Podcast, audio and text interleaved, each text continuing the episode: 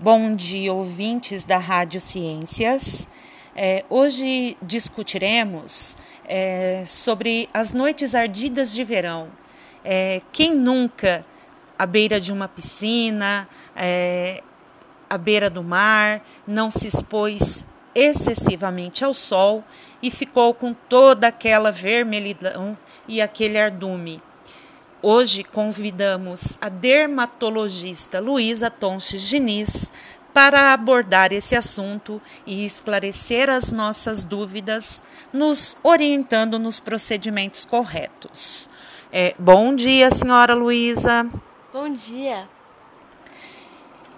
Explique como a pele protege nosso corpo das radiações ultravioletas nocivas do sol. Quando enxergamos na exposição ao sol, nosso corpo reage criando uma defesa para o nosso organismo, causando vermelhidão, produzindo melanina que protege contra a radiação nociva do sol.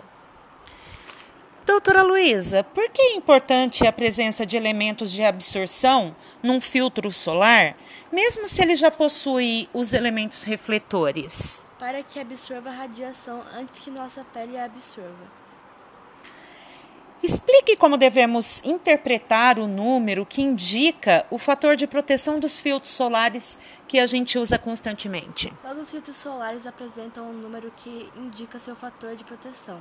Se a pele de uma pessoa demora 20 minutos para ficar avermelhada, com o filtro solar fator 15, levará 15 vezes mais tempo, ou seja, 300 minutos.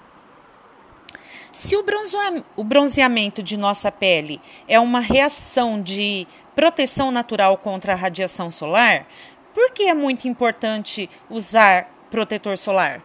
Para proteger a pele dos raios ultravioletas que causam um, melanoma, um tipo de câncer, e evitar manchas de envelhecimento precoce. Por que não é recomendado aplicar apenas uma vez o protetor solar durante o período de exposição ao sol? Após o tempo proporcionado pelo fator, a pele os, o, estará vulnerável novamente à transpiração também influência.